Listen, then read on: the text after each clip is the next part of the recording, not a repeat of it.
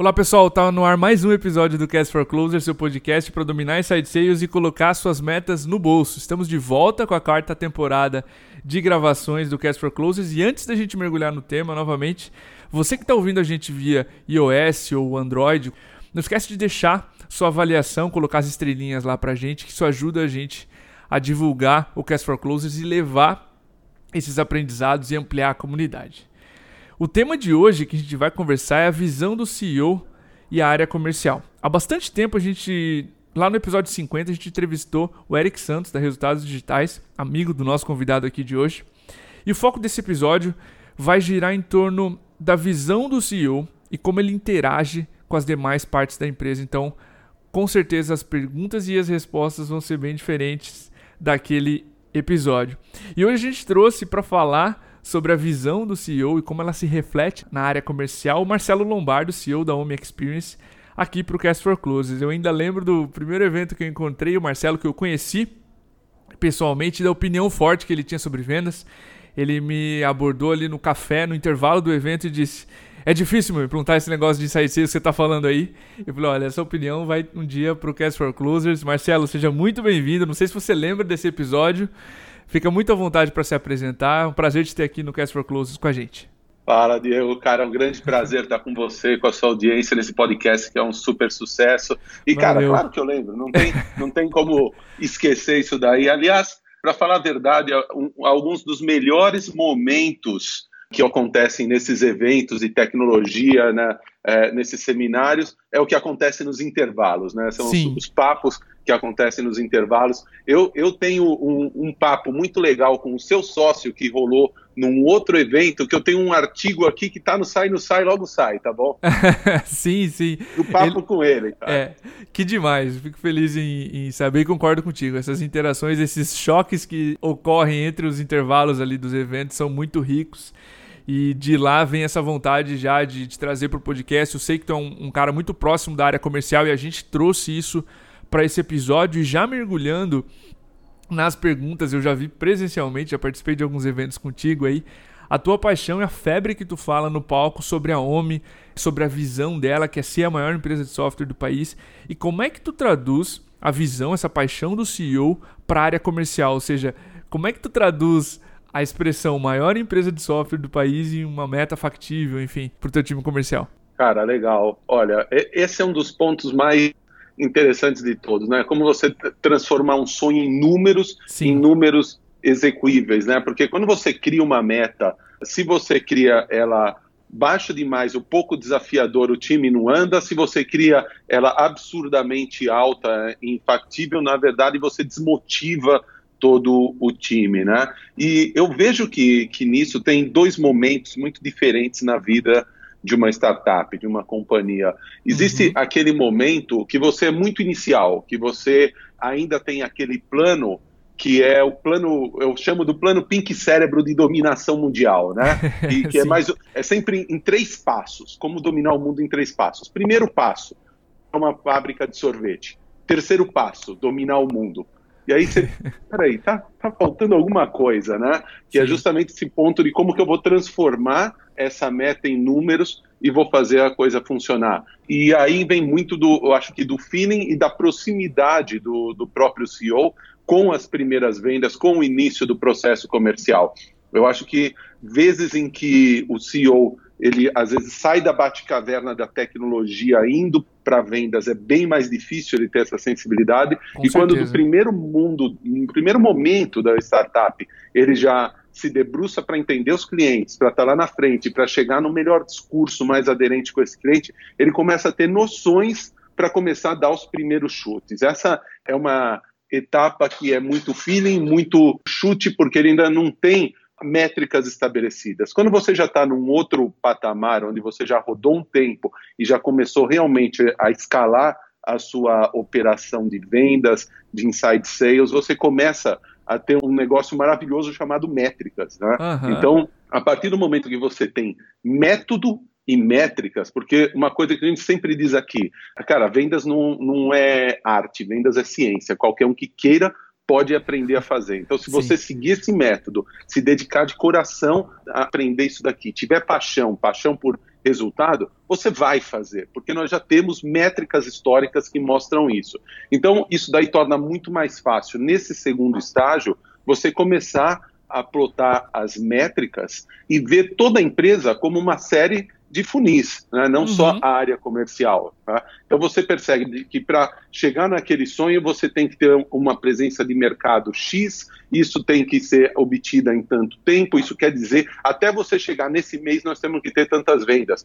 Para isso, como você já tem métricas, você sabe você consegue olhar no funil de contratação, no funil que vai suprir essa área comercial de matéria-prima para começar a entregar esses números, né? E também você vai conseguir estimar com um pouco mais de facilidade, depois de alguns anos, o quanto você consegue aperfeiçoar essa máquina de vendas para ela ser mais eficiente, que esse é um, é um outro ponto, né? Se você uhum. tem lá um executivo, você sabe que um executivo de venda entrega 16 vendas por mês, por exemplo, legal, se eu quero tantas vendas, eu tenho que ter tantos executivos. É, mas também tem esse outro lado, cara, como que eu faço esse executivo agora fechar 18, agora fechar 20, agora uhum. fechar 22? Você consegue ter essa noção e começar a traduzir cada vez mais o sonho em números. E claro, como é que eu vou gerar pipeline para ter 16, 18 e 20 é um ponto importantíssimo que normalmente não está na mão do CEO, está na mão do marqueteiro, está na mão de quem precisa trazer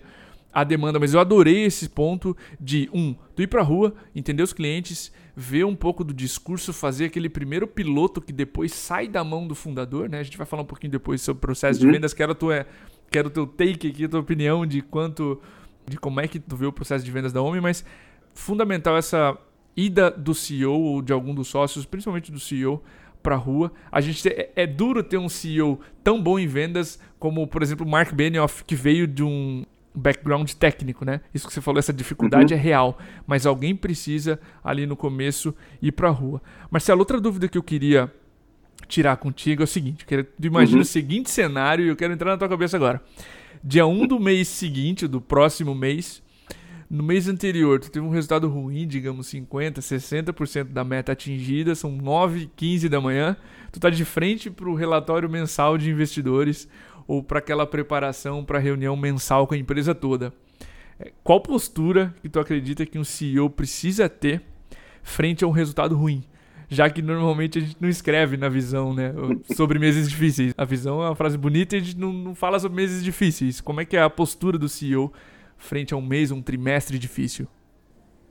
Diego, eu queria começar respondendo essa pergunta exatamente pelo que o CEO não deve fazer nessa situação. Tá? É, eu, eu acho que o ponto número um aqui é o de assumir a responsabilidade. Então, o que ele não pode fazer, em hipótese alguma, é chegar na frente desse investidor e falar assim: cara, ó, o problema disso aqui, dessa entrega, a culpa é do meu diretor comercial que não fez isso, não fez aquilo, não fez não sei o quê. Né? Se, a hora que ele começa a jogar a culpa em terceiros e não nele, acende na cabeça do investidor que está ali na sua frente um grande fudeu, tá? Porque ele, ele vê assim, cara, pera um pouquinho, deixa eu fazer uma conta aqui, né?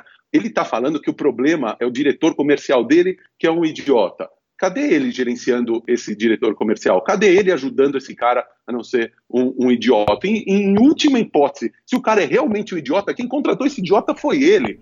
É, assim, há uma quebra de confiança, começa a haver uma quebra de confiança entre o investidor e o empreendedor do momento que você terceiriza a culpa dos problemas que estão acontecendo dentro da sua empresa, principalmente dentro da área comercial, que é o ponto frágil aí de, de qualquer startup. Então, e também pelo outro lado, pelo outro lado, quando o time percebe que ele não tem um líder que realmente está defendendo o time, está do lado do time passo a passo e está assim expondo esse time dos uhum. investidores, uhum. você acaba também perdendo a confiança do time. Então, eu acredito Perfeito. que tem um, tem um livro que se chama Extreme Ownership. É, eu, eu acho que todo CEO devia ler duas, três vezes esse livro, porque ele fala justamente disso daí. Então, acho que problemas acontecem, resultados ruins acontecem, eu já passei por isso N vezes, e o, o ponto é você chegar lá e apontar claramente quais são os problemas, sejam eles seus, é, sejam eles da sua equipe, mas por intermédio seu. Então, não é assim, a minha equipe falhou em tal coisa. Eu falhei em conseguir tal coisa da minha equipe.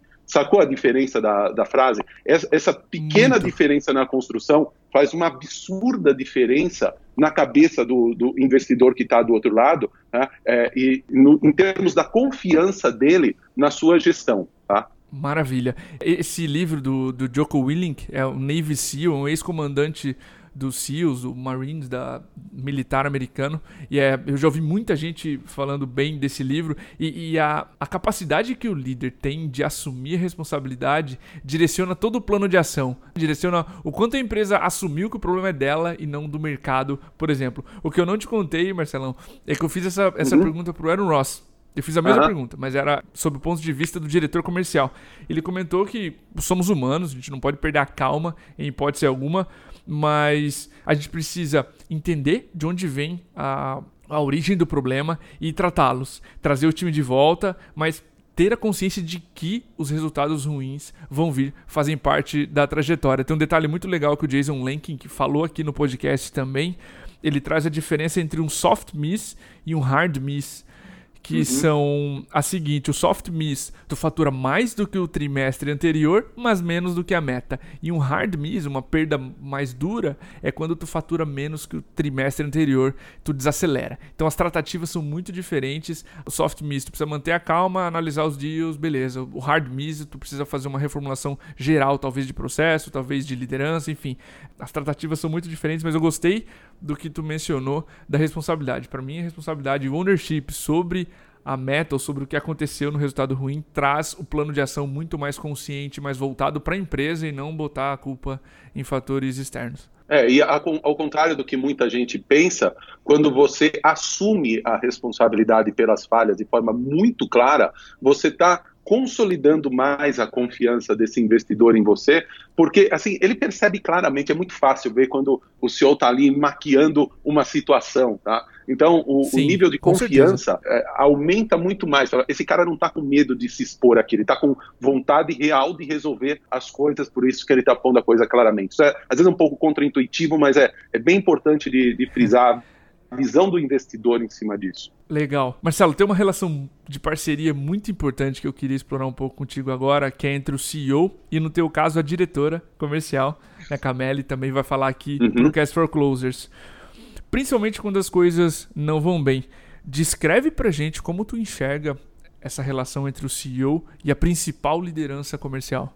Cara, eu acho que é chover no, no molhado falar que essa relação é de extrema confiança, né? Uhum. Mas esse alinhamento, essa, essa confiança, eu acho que vem muito da origem, da contratação dessa pessoa, da seleção, da formação dela e, e, principalmente do senhor medir nessa pessoa a capacidade que ela tem de aprender e se adaptar às situações, sabe? E eu, eu já falei nisso anteriormente, né? Eu, na, uhum. na minha vida anterior, Quer dizer, na, na outra empresa que eu tinha de, de, software antes da Homem, né, também era software de gestão empresarial, era ERP, só que era voltado para grandes indústrias. Então, o cliente da gente era a Nissin Ajinomoto, Uzi Minas, ArcelorMittal. Ou seja, se o cara tivesse menos do que 500 mil reais para gastar, 300 mil reais para gastar, eu não atendia nem o telefone, entendeu? Agora, por 300 reais, Sim. eu atravesso a cidade. É outro, é outro mundo, né? Mas né, nessa época, eu contratei para a empresa um diretor comercial que veio da Oracle. O cara era um superstar na Oracle, ele fazia acontecia, entregava todos os números. Eu falei, eu quero esse cara aqui porque eu quero entregar os números como a Oracle entrega, né? E uhum. o que eu mais falei para ele durante o processo de seleção, todo mundo falou, foi o seguinte, cara, presta atenção, aqui não é a Oracle, entendeu? Nós não temos a estrutura de marketing da Oracle, nós não temos o brand da Oracle, nós não temos a dominância do, de mercado da Oracle, nós não temos todas essas coisas e nós temos que fazer. Você entendeu? Sim. Entendi. Depois de, de seis meses rodando, quando você chega no cara, bicho, não está acontecendo. Ele fala assim, ah, mas também não tem isso que eu tinha na hora, que eu não tenho aqui. Mas, porra, esse papo. Então, o que eu quero dizer é que às vezes algumas coisas são mais fortes do que as próprias pessoas. E se você já não parte de uma pessoa que tem adaptabilidade para o que você quer desde o do começo, essa relação vai deteriorar mais hora, menos hora. Né? Então, uhum. eu, eu, diria que ela nasce antes, nasce ali na seleção, quando você vai sacar qual é a, a curiosidade, a vontade de crescer. Eu, por isso que eu prefiro muito mais, às vezes, pegar, uh, em vez de contratar um, um diretor comercial superstar, eu, eu prefiro contratar aquele gerente comercial animal que está louco uhum. para crescer, que está meio tampado na empresa onde ele está, puxar esse cara e deixar ele voar, do que trazer alguém que às vezes quer repetir uma fórmula de sucesso e tem dificuldade para gravitar fora disso. Então, eu acho que a partir daí o, o relacionamento rola muito bem se você tem esses princípios atendidos que são a base da, da, da, confiança na execução. Maravilha. Enquanto tu mencionava, eu lembrava de um episódio que o próprio Marco Roberge fala que ele trouxe o vendedor superstar de uma grande empresa que o mar... olha o marketing dessa grande empresa, fazia anúncios no Super Bowl. Então ele não tinha que se explicar. Uou. Ele não tinha que se explicar para fazer uma venda lá. E ele trouxe esse vendedor, o melhor vendedor dessa empresa, e ninguém sabia o que era HubSpot ou inbound marketing, enfim. E esse vendedor, ele performa extremamente mal. Então as condições que tu replica quando são muito diferentes, né? Isso é um exemplo que tu viveu na pele. Uhum. É, é, não, tu não consegue replicar o mesmo sucesso porque as condições e o caos é totalmente diferente. E interessante isso, isso que tu comentou de, de, da relação de confiança, mas na contratação e no alinhamento prévio, e não só no, no dia a dia. Sim, sim. E, e, e, quem acho que quem ouvir isso daqui talvez possa chegar lá gastando alguns milhões menos que eu, tá? Nessa, nessa contratação. E eu já saquei esse alinhamento com e essa curiosidade, essa vontade com a Camélica, nossa diretora comercial, desde o começo. Que na, na, primeira entrevista que eu tive com ela, a partir do momento, eu falei assim, de um certo momento, eu falei: peraí, cara, quem que tá entrevistando quem aqui, né? E, e aí você já viu o, o que, que a pessoa estava realmente querendo e qual que era o perfil dela né? Legal, ali. Então, é, é, eu acho que é isso que é a, a busca para você ter o alinhamento, mas o alinhamento não acontece por mágica, ele, ele tem que tá, ter esse alicerce, esse fundamento. Perfeito. Marcelo, olhando agora para o time comercial, tá? Não só, não só para a Cameli, que é a tua diretora. É comum o CEO iniciar as vendas da empresa e depois de certo tempo passar para o time comercial e tu comentou, né, na primeira resposta, ter métricas, ter reprodutibilidade, previsibilidade no processo comercial. Só que é muito comum também o CEO entrar em deals estratégicos, dar ideias e ajudar ativamente, mesmo depois quando a gente já tem um time, um processo comercial rodando. Eu quero entender qual que é a tua relação com o processo comercial da OMI e até que ponto tu é um cara de opinião forte. Tu se permite interferir no processo e até que ponto não. É o time comercial que tem que tomar esse tipo de decisão. Como é que é a tua relação com o processo da OMI? Tá, cara, eu, eu procuro estar sempre perto, procuro ajudar o, time comercial, uh, mas uh, em primeiro lugar, uh, tento aqui criar um ambiente de colaboração entre todas as áreas, sabe? É, é muito fácil isso gravitar de algo colaborativo para uma fogueira das vaidades, que eu acho que aí é o, onde a coisa começa a ficar realmente complicada, né? Perfeito. Quando é, não é só um lado querer se aproximar para ajudar, é o outro lado falar, pô, o que, que esse cara está interferindo aqui na, na minha área? Então, eu acho que a parte principal é você criar também um, uma base aqui de alinhamento de objetivos, tá? E eu vou contar Ótimo. um segredinho de como a gente faz isso aqui dentro, tá? Então, Boa. Todos os diretores, toda a, a nossa primeira camada, o bônus é só sobre o resultado da empresa. Então, não existe assim, ah, uma parte é pela sua meta pessoal, uma parte pela empresa. Cara, aqui todo mundo ganha ou ninguém ganha. Tá? Isso é difícil de encaixar no começo, mas depois que você consegue realmente romper aquelas a parte do, do ego, você entra numa situação onde uh, a gente vem para uma reunião discutir um determinado problema, vem todo mundo nu, entendeu? Então, o diretor Sim. comercial não está uh, eh, se sentindo invadido se eu estou dando uma opinião ali na área dele, ou se o cara de CS está falando alguma coisa sobre a área dele, porque uh, a gente já consolidou a noção de que o, o meu interesse, o interesse do cara de CS é ajudar a venda acontecer, porque se não vender e chegar no número, é, ninguém vai ganhar, tá? É, Sim. Então, esse é, é um, uma forma como a gente cria assim uma base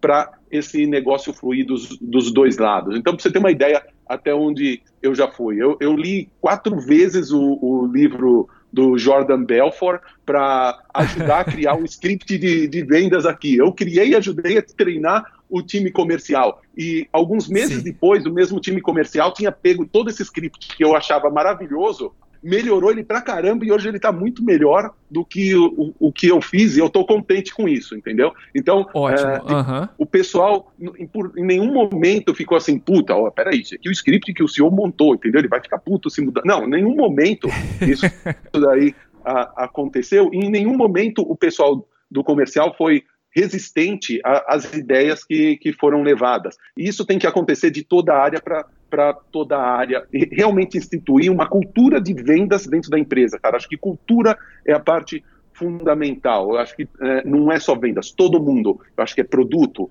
é, eu acho que é marketing, eu acho que é CS. Todo mundo tem que estar tá apontando para o sucesso comercial da empresa senão a coisa não chega naquele sonho lindo cabeludo que você desenhou. Com certeza. E como diria os principais autores, muitos dos problemas se resolvem quando as vendas chegam. Então, é interessante esse ponto que tu, tu comentou, Marcelo, de fazer o primeiro comissionamento é, da, primeira camada de gestão, todo em função do resultado comum e não do resultado das pequenas áreas. Isso é interessante porque senão tu compartimentaliza. Isso é muito comum em empresas gigantescas, tá? Uma empresa de 7 mil funcionários, uma área não fala com a outra. Já trabalhei e já sei como é que é. Agora, numa empresa que está crescendo e que a gente está querendo colocar essa cultura de startup resultados, é interessante essa visão das áreas serem comissionadas por um resultado único da empresa. É, é todo mundo puxando a, a corda para o mesmo lado sabe? Então, uhum. é, não, não tem cover your ass dentro da, das reuniões. Ó, oh, a minha área aqui de vendas está bonitinho, o problema é ali do eu marketing entreguei. que não está gerando. É, eu entreguei em cima da minha métrica dos leads que eu recebi, mas eu não recebi leads suficiente. Cara, é, é, isso é, é, extremamente destrutivo quando você quer que essas pessoas trabalhem em parceria para um gerar o, o, número do outro, né? Então é, uhum. é, é, uhum. isso que a gente tenta derrubar, falar, cara, não adianta é, e, e, leva um tempo, tá, para o pessoal acreditar que isso é verdade aqui dentro. Com não é certeza. é do dia para noite, leva um tempo para o pessoal acreditar tá, que é dessa forma. Ou todo mundo ganha ou ninguém ganha. Então o meu objetivo aqui em falar que podia ser melhorado tal coisa ali dentro não é, é falar que eu sou melhor que você ou que a minha área é melhor do que você, porque eu só vou ganhar se você ganhar também. Tá? Então, é, é, algo muito difícil de pôr essa engrenagem para funcionar, mas depois você põe é maravilhoso. Ah, que massa. Marcelo, para a gente encerrar, eu gosto sempre de deixar um tempo para o entrevistado, deixar uma mensagem final que a gente não tenha conseguido abordar aqui nas nossas perguntas sobre esse tema, né, da visão do CEO e como é que isso passa para o time comercial. Então fica à vontade, toma o teu tempo e pode brilhar aí nesse último espaço. vamos lá, vamos lá.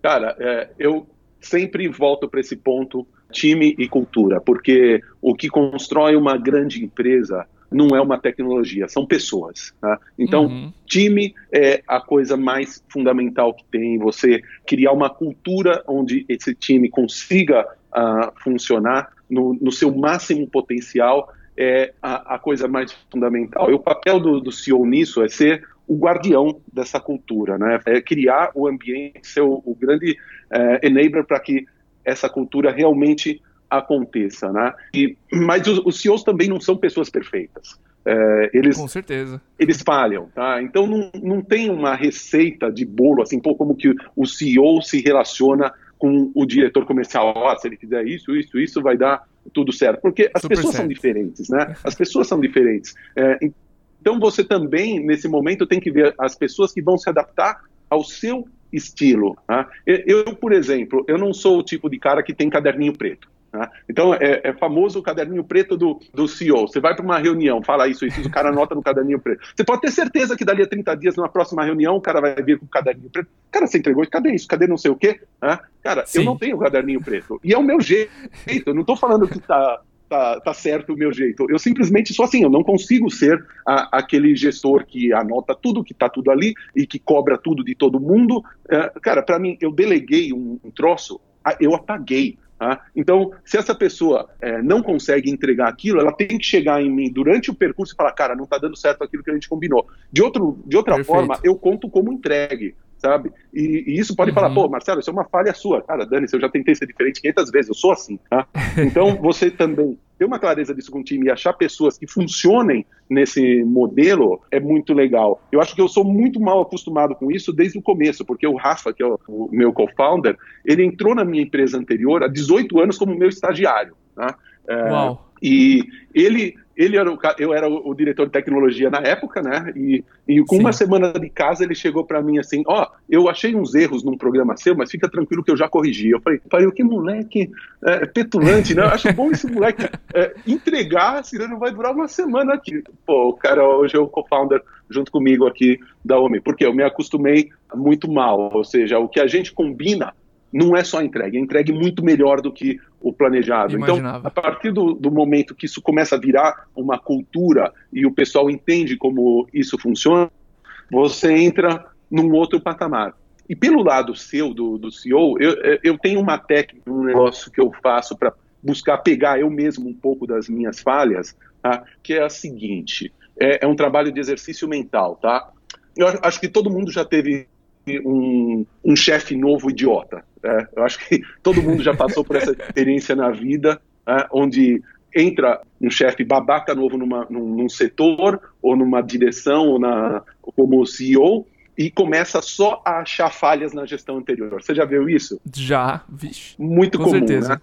Então, Muito o, exercício, o exercício mental que, que eu faço é o seguinte, cara, se eu fosse demitido hoje, tá? E assumisse aqui no meu lugar um babaca desse, o que, que ele ia poder falar da minha gestão? Tá? Quais são os erros? Sabe? E eu tento fazer uma força para sair de onde eu estou, me colocar na posição desse babaca super crítico e criticar a minha gestão. Se eu pudesse criticar, eu sou o novo gestor que assumi, quero criticar o anterior. Eu ia poder apontar A, B, C, D e. Então tá legal, deixa eu consertar esse A, B, C, D e E antes que venha alguém para me substituir. Tá? Então, esse exercício mental eu faço sempre e ele super funciona e às vezes até surpreende a, a, um pouquinho as pessoas. Esse exercício de você realmente se demitir né, e se pôr no papel de um, um, cara com esse perfil que assumiu sua posição. Muito legal.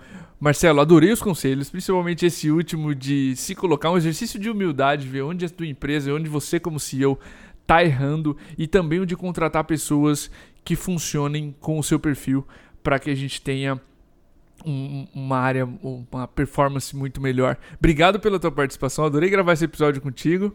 Fica à vontade também para dar um abraço agora na nossa audiência e se despedir também. Valeu, legal, obrigado, cara. Parabéns aí pelo trabalho que vocês estão fazendo. Obrigado. Realmente trazer cultura de vendas, trazer técnica, trazer metodologia para o mercado. Eu estou vendo uh, o quão relevante está sendo isso. E eu acho que uh, onde, no mercado onde hoje tem tanta gente fazendo conteúdo, eu acho que vocês estão conseguindo se destacar como um conteúdo realmente relevante que, que traz algo é, que realmente agrega para a galera. Vocês estão de parabéns. Obrigado a vocês, obrigado a oportunidade de participar. E fica um abração aí para toda a turma que está ouvindo. E um recado super especial: We are hiring.